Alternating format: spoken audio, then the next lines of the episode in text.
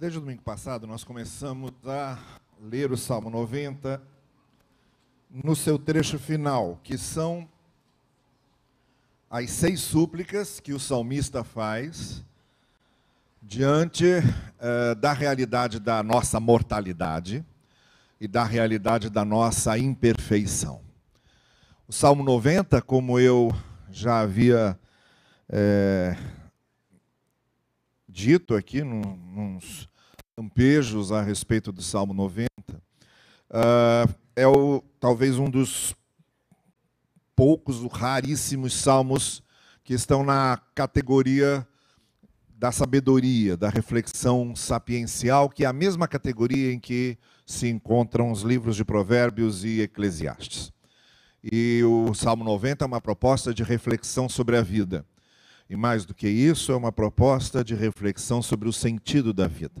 Eu disse a vocês que durante esse mês de janeiro, nós íamos falar sobre essas seis súplicas, esses seis pedidos, essas seis orações que o salmista faz no desfecho do salmo. Depois de até o versículo 11, é, o salmista refletir sobre as angústias que nos é, tangem, as angústias que nos tocam sempre, e ele separa muito especialmente duas grandes angústias do ser humano, que é a angústia de se saber mortal, de saber que essa vida vai passar, essa angústia da transitoriedade das coisas, essa angústia da efemeridade das coisas, a angústia de sabermos que somos apenas peregrinos aqui, que chegamos e sairemos, essa consciência da nossa mortalidade.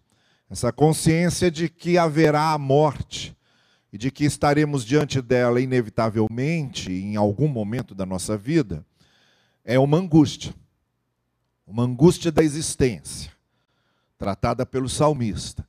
A outra angústia é a angústia da imperfeição. Angústia de sabermos que não somos perfeitos que nessa vida que já é transitória, que já é efêmera, que já é passageira, que já é peregrina, como se não bastasse o fato de estarmos numa vida mortal, numa vida transitória, nós sabemos que nossa caminhada nessa vida é uma caminhada cheia de imperfeições, de falhas, de tropeços e de quedas. De coisas que não gostaríamos que acontecessem, nem gostaríamos de fazer, mas acontecem e fazemos. De situações que nós provocamos por causa das nossas limitações, da nossa finitude, da nossa é, inevitável capacidade constante e contínua para errarmos, para cometermos falhas para comprometer nossa vida com decisões erradas, com escolhas erradas, que não são mal intencionadas, nem sempre são. Fazemos escolhas erradas e tomamos decisões erradas pelo simples fato de sermos imperfeitos. E essa consciência da imperfeição é uma angústia, porque a gente pensa: olha, já que a vida é curta, e passa tão rápido, pelo menos a gente devia acertar sempre, para tornar essa vida mais significativa. E não é isso que acontece. Nós entramos em descaminhos e é, em trilhas que acabam em lugares que não gostaríamos. Nem sempre porque queremos, mas inevitavelmente sempre porque somos imperfeitos porque são muito latentes em nós as nossas imperfeições. No domingo passado à noite, nós falamos sobre o, o versículo 12 e refletimos alguma coisa sobre essa questão do sentido da vida diante do passado, das reparações que precisamos fazer e como é que nós podemos usar o passado a nosso favor. Como é que podemos usar o passado para abençoar o presente e também para melhorar o futuro? Hoje nós vamos ao versículo 13, que é a segunda oração. Eu disse a vocês que são seis orações que o salmista faz no final do Salmo 90, e no verso 13 nós encontramos a sua segunda súplica, a sua segunda oração, quando ele diz assim: Volta-te, Senhor. Até quando será assim? Tem compaixão dos teus servos. Vejam que na primeira oração, ele havia pedido para que o Senhor nos ensinasse a olharmos para os nossos dias e nos tornarmos cada vez mais sábios. Agora, essa segunda oração tem a ver de maneira mais direta, mais concreta, com essa questão que eu acabei de falar sobre as nossas imperfeições. Diante das nossas imperfeições, diante do fato de sermos imperfeitos, e nós estamos começando um novo ano, cheios de projetos, cheios de planos, cheios de metas, cheios de alvos, cheios de boa intenção, cheios de motivação, não sabemos o que vai acontecer nos próximos dias, nos próximos meses. Nós não sabemos. Quando a gente começa um ano na maior animação e achando que vai tudo dar certo, aí o Trump resolve jogar uma bomba lá e causar confusão e dá para todo mundo a impressão de que vai estourar uma guerra. Quando a gente chega cheio de energia, cheio de planos, aí começam a pipocar aquelas histórias. De novo, gente morrendo com bala perdida, de novo violência, de novo problemas no país e no mundo. E só que, que as coisas acontecem, não acontecem apenas nos jornais, as coisas acontecem na nossa vida também. Nós não sabemos o que vai acontecer em 2020. E não sabemos o que vai acontecer com a nossa vida em 2020. Mas uma coisa sabemos, porque sabemos quem somos, nós sabemos que vamos errar em alguma coisa. Isso com certeza. Isso talvez seja a única coisa que tenhamos certeza que vai acontecer na nossa vida é que alguns erros vamos cometer, porque somos imperfeitos. Isso é certo. Então, diante dessa certeza das nossas imperfeições, o salmista faz essa oração. Volta-te para nós, Senhor. Até quando será assim? Tenha compaixão dos teus servos. Eu vejo nessa oração e nessa preocupação do salmista com as nossas imperfeições, a gente já pode visualizar aqui, com muita clareza, pelo menos dois tipos de imperfeições que temos. E dois tipos de imperfeições com as quais nós estamos continuamente lidando. O primeiro tipo de imperfeições com as quais lidamos é o que podemos chamar aqui de nossas imperfeições morais. Isto é, aquilo que sabemos que é certo fazer, nós nem sempre fazemos. As nossas imperfeições morais têm a ver com aquilo que fazemos que é injusto, tem a ver com aquilo que fazemos que é danoso, tem a ver com aquilo que fazemos que é errado, ética e moralmente errado. Então, a primeira categoria das nossas imperfeições está nesse campo da ética e nesse campo da moral.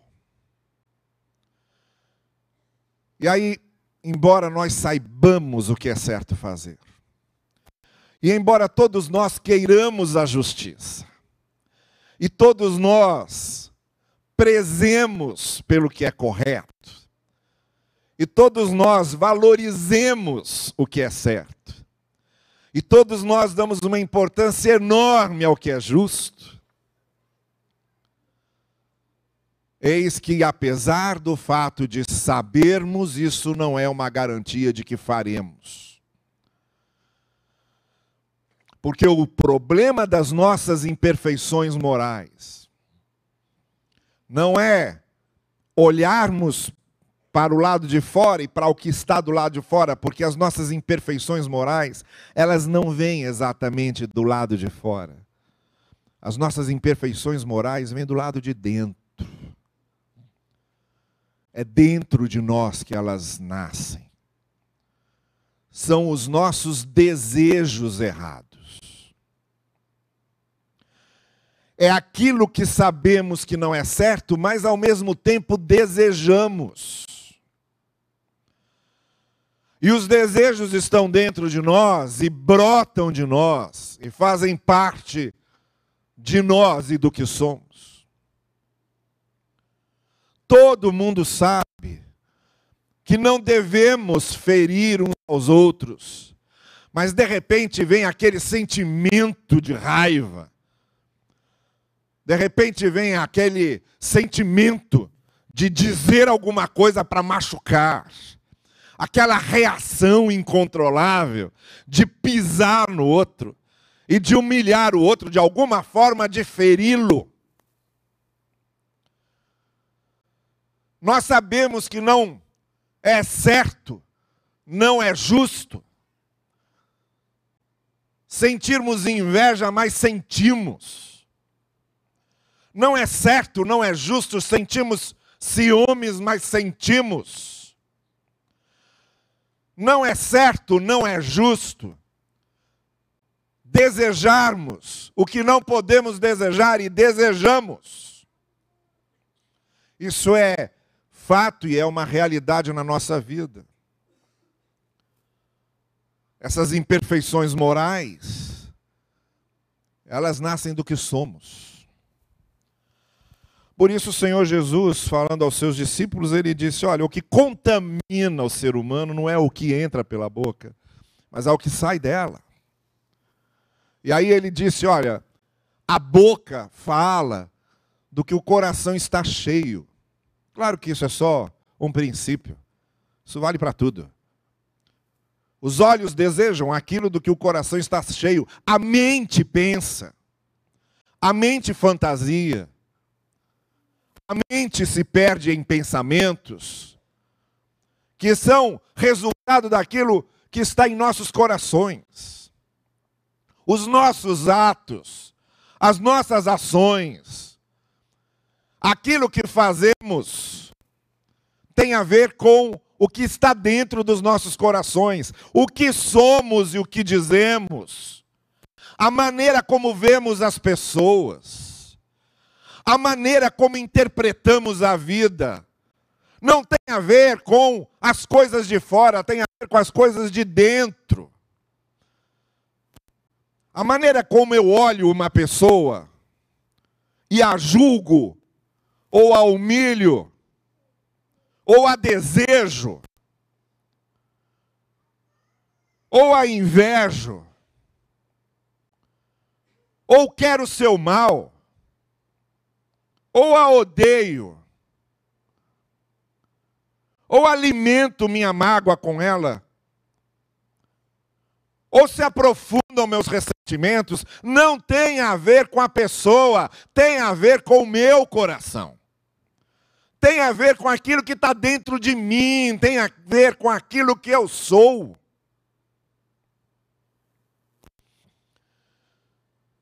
Por isso, a, desculpa mais esfarrapada que a gente pode usar, olha o que o diabo fez comigo. O diabo não faz nada com a gente.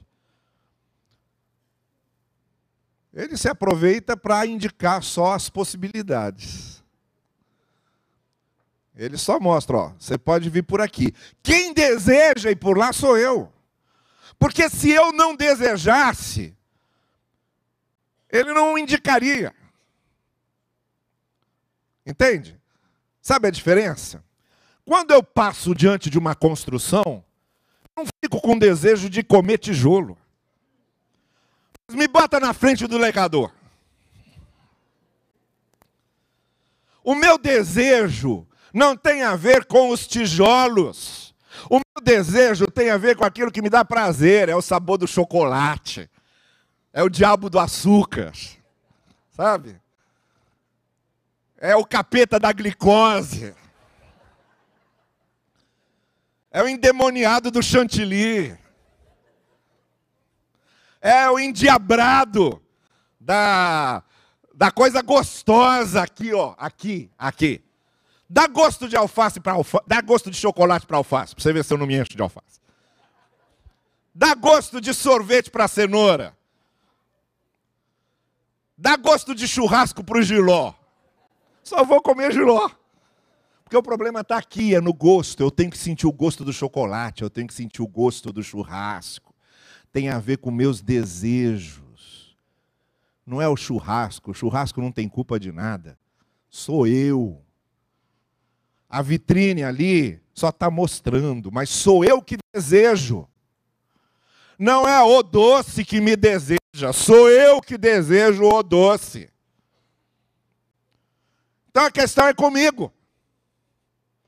Então quando vem, ah, eu caí, o diabo me derrubou, o diabo derrubou nada, você é que jogou. Você é que se lançou, você é que se jogou. A culpa é nossa. A responsabilidade é nossa. Eu deixei acontecer. Eu deixei aquele desejo crescer. Eu que odiei. Eu que invejei. Eu que quis ferir. É, sou eu o problema. Enquanto eu não olhar isso do jeito que eu preciso olhar, não, não tem jeito. Se o doente não parar e disser, eu estou doente, ele não vai, não vai tratar.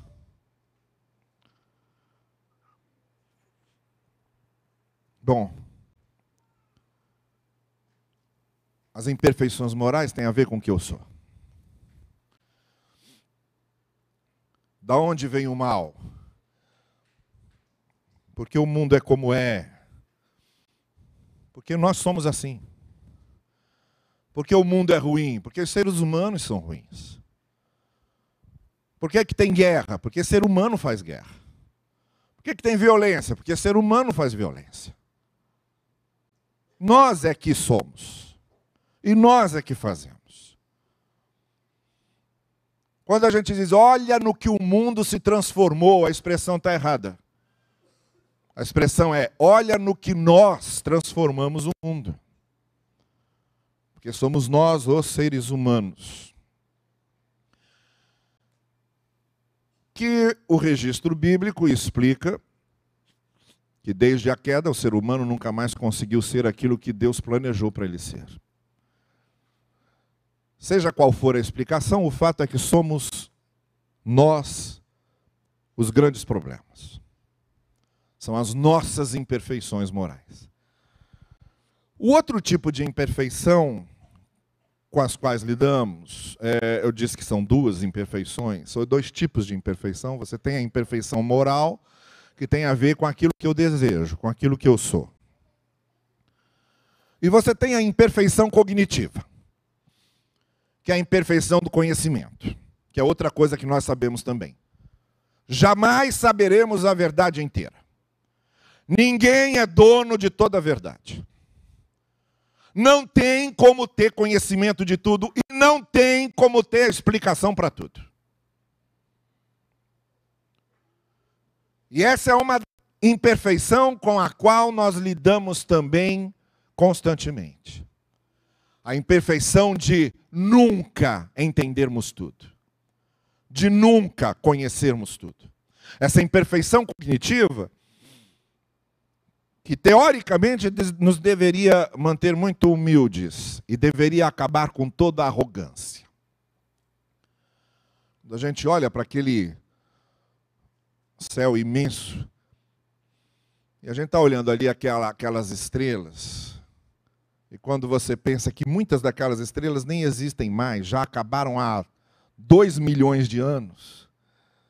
Só que como levou dois milhões de anos para a luz dela chegar, agora a gente está vendo a luz dela, ela já pode ter acabado há dois milhões de anos atrás. E a gente está vendo só a luz chegando. E quando você imagina que além das nossas galáxias, há outras tantas milhões de galáxias, com sóis e com planetas. E não precisa nem ir para lá, não. quando você imagina aquelas re regiões abissais dos oceanos, com provavelmente seres de vida que nunca foram descobertos. Ou não precisa nem ir para o espaço e nem precisa ir para os oceanos. Quando você fica aqui mesmo na Terra, com esses arqueólogos descobrindo civilizações antigas, e cada vez que descobrem alguma coisa, descobrem o porquê de certas coisas ou com a ciência trabalhando indefinidamente, cada vez ampliando o seu conhecimento, e a gente vai vendo que quanto mais amplia o conhecimento, mais coisas há a conhecer. E quando a gente tem que chegar à conclusão de que somos imperfeitos cognitivamente, a gente interpreta mal, a gente julga mal, a gente analisa mal, a gente compreende mal. Aquilo que eu tomo como uma verdade, ela pode ser uma verdade do meu ponto de vista, e por algum tempo apenas, até que se descubra algo que a substitua como verdade. Pode ser uma interpretação minha, uma maneira de eu ver. E quando não é uma maneira de eu ver, é a maneira da minha cultura ver do fato de eu ser uma pessoa ocidental, do final do século XX para o início do século XXI, me dá aquela visão da realidade. E aí, quando eu começo a pensar nisso, e começo a admitir que de fato eu tenho uma imperfeição cognitiva enorme, que eu jamais saberei completamente que eu jamais saberei tudo. E que para me confortar, também ninguém saberá perfeitamente, ninguém saberá tudo. Agora, tem uma área dessa imposição cognitiva que nos causa grande angústia a nós que somos pessoas de fé. Que é quando a gente para, olha alguma coisa que aconteceu, e quer ver o sentido e o propósito daquilo. Aí vem a pergunta do salmista nessa oração que ele está fazendo. Ele diz: Senhor, volta-te para nós. Até quando será assim? Quando a gente vê certas coisas acontecerem e quer ver o sentido daquilo, quer ver o propósito daquilo e a gente não consegue. Não entende. Essa pergunta do salmista, até quando o Senhor será assim, é a pergunta da agonia. É a pergunta da angústia.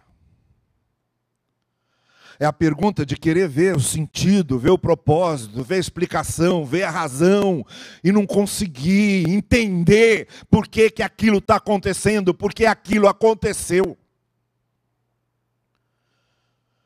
Essa pergunta do salmista me lembra mais uma outra pergunta, também no Antigo Testamento, mas no livro do profeta Isaías, no capítulo 21, quando há aquela pergunta ao vigia do Monte Seir: Até quando vai durar a noite? Por quanto tempo ainda a noite vai durar? Era a pergunta. Essa noite que está sobre a gente Ali era uma circunstância do, do povo de Israel diante dos seus inimigos, os Edonitas. E eles perguntando até quando vai durar isso, essa, esse mal? Até quando vai durar essa perseguição? Até quando vai durar essa dor? Até quando vai durar essa tragédia? Até quando vai durar essa crise? Até quando vai durar essa noite? Noites há muitas. Noites de todos os tipos, a gente experimenta várias. E no meio da noite, aquela noite que começou e não termina, aquela noite que começou e não termina, a gente repete a mesma pergunta que o vigia fez lá no Monte Seir, na profecia de Isaías. Que horas são da noite? Já está acabando? Isso é igual criança dentro de carro quando o pai está dirigindo e fica perguntando: já está chegando? Está chegando? No meio da noite a gente fica do mesmo jeito. Meu Deus, quando é que essa aflição vai acabar?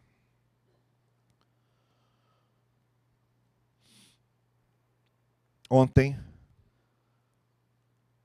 recebi uma mensagem de um pastor que há 15 anos atrás teve o problema de leucemia. Tratou, ficou bom. E agora, 15 anos depois, começou tudo de novo. E aí, ele dizendo o seguinte, falando para a gente lá.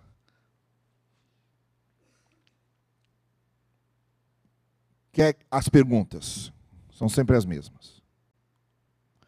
Que é que Deus quer me mostrar com isso? Para que que serve isso? Depois de 15 anos de ter vencido essa doença, como é que eu fico de novo com o mesmo problema? Aí ele pergunta assim: Será que Deus, quando eu for internado, quer que eu fale do Evangelho a algum enfermeiro e foi para isso que me. São as perguntas que a gente faz. Porque a gente tem essa necessidade de ver o sentido e o propósito atrás das coisas. E nós que. Qualquer ser humano tem. Qualquer ateu tem. Mas nós, como pessoas de fé, queremos ver o sentido e o propósito da ação de Deus por trás daquilo. Isso é o nosso pressuposto de fé. É de que Deus está agindo e tem algum propósito para aquilo. Mas a pergunta é a mesma.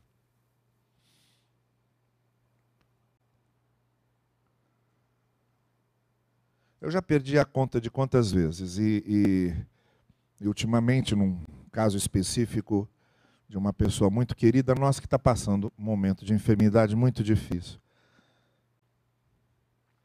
E que pergunta isso? Não sei o que, que Deus quer.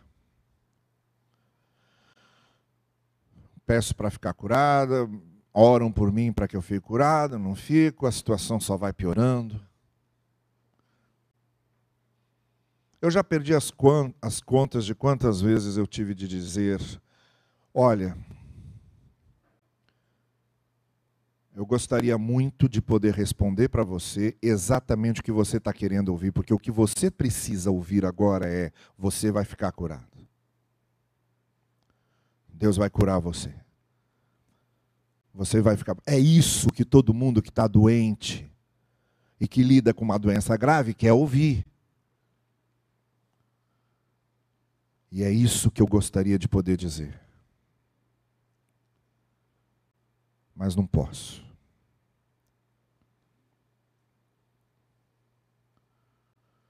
E já perdi as vezes de, as contas de quantas vezes, por não ter o que dizer, chego à conclusão que a única coisa que posso fazer é chorar com a pessoa. Abraçá-la e chorar junto. Porque não há o que dizer. A pergunta fica ecoando, ecoando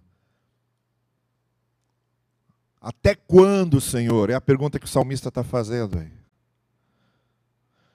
Até quando, até quando, ecoando essa pergunta dentro da angústia, dentro da aflição, dentro da crise. Até quando dura essa noite? São as nossas imperfeições cognitivas. Não temos respostas para tudo também não compreendemos tudo. Então vejam, a gente lida com esses dois tipos de imperfeições. As nossas imperfeições morais, aquilo que a gente sabe que é errado, mas a gente deseja exatamente aquilo. E as nossas imperfeições cognitivas, a nossa incapacidade de compreender, de entender, de saber tudo. E de ter todas as respostas que a gente gostaria. Que a gente gostaria demais. E aí você acha que o salmista dá uma solução? Não dá. Não dá.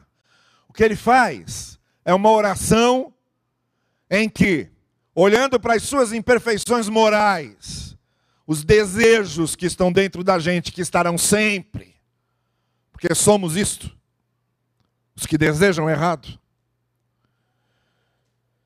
E olhando para as suas imperfeições cognitivas, a nossa incapacidade de compreender e de saber tudo, a impossibilidade de dar sentido a tudo, e a impossibilidade de dar propósito a tudo, olhando para as suas imperfeições, o salmista então faz essa oração: Volta-te, Senhor, para nós, tenha compaixão dos teus servos. E aqui a gente chega no único ponto em que essa resposta dá, essa oração dá uma resposta. Ela diz: olha, o único recurso que temos, o único lugar para onde podemos fugir, no meio disso que somos, com nossas imperfeições, o único lugar para onde podemos recorrer é a graça de Deus, que é graça e que é compaixão, justamente porque somos o que somos. Quando a gente fala, eu creio num Deus de graça, eu creio num Deus de compaixão. Olha, a profundidade dessa declaração tem a ver justamente com o que eu sou, porque quando eu olho para o que eu sou, ou eu confio na graça de Deus, ou eu confio na compaixão de Deus, ou então eu estou perdido porque se eu olhar para mim, o que eu sou apenas é um imperfeito, um imperfeito moral e um imperfeito cognitivo. Tenho desejos e faço coisas que eu não gostaria, e não tenho respostas para todas as coisas e nem sei todas as coisas. E aí olho para mim e todas as vezes que eu tento me agarrar em mim, eu estou me agarrando a serpentinas molhadas jogadas a uma pessoa que está se afogando. Então a única saída que eu tenho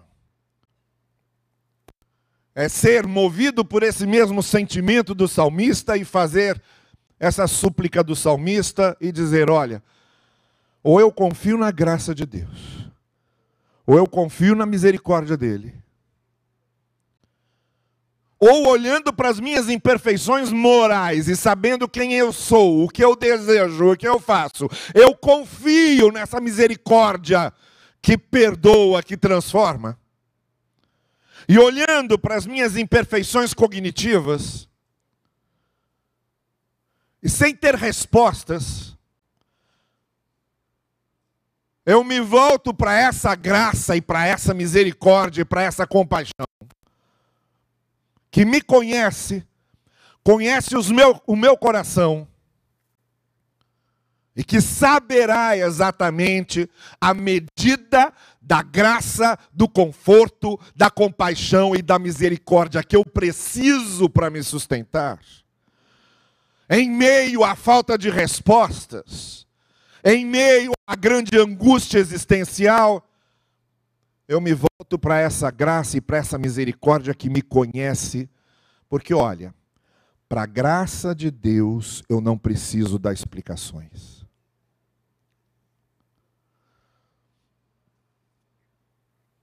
Uma vez eu estava conversando com, com uma mãe aflita, porque o filho revoltado com tudo, revoltado com Deus, revoltado com fé, revoltado com religião, revoltado com igreja, revoltado com tudo. De vez em quando dizia isso. Esse Deus eu não preciso, esse Deus eu não quero. Deus é cruel. Deus não existe. Não quero esse Deus, não preciso dele. E ela aflita, aflita, ouvindo o filho dizer essas coisas, e aí, compartilhando comigo isso, eu disse para ela: fique em paz. Deus não precisa de defesa. Deus conhece os nossos corações e sabe exatamente os motivos das nossas reações. Se tem alguém para quem eu não devo explicações porque me conhece, é o Deus de toda graça e de toda misericórdia. As minhas revoltas, as minhas imperfeições, a minha cegueira, a minha incapacidade de compreender, a minha falta de capacidade de ver sentido e propósito em muitas coisas, a minha incapacidade de lidar com os absurdos da vida.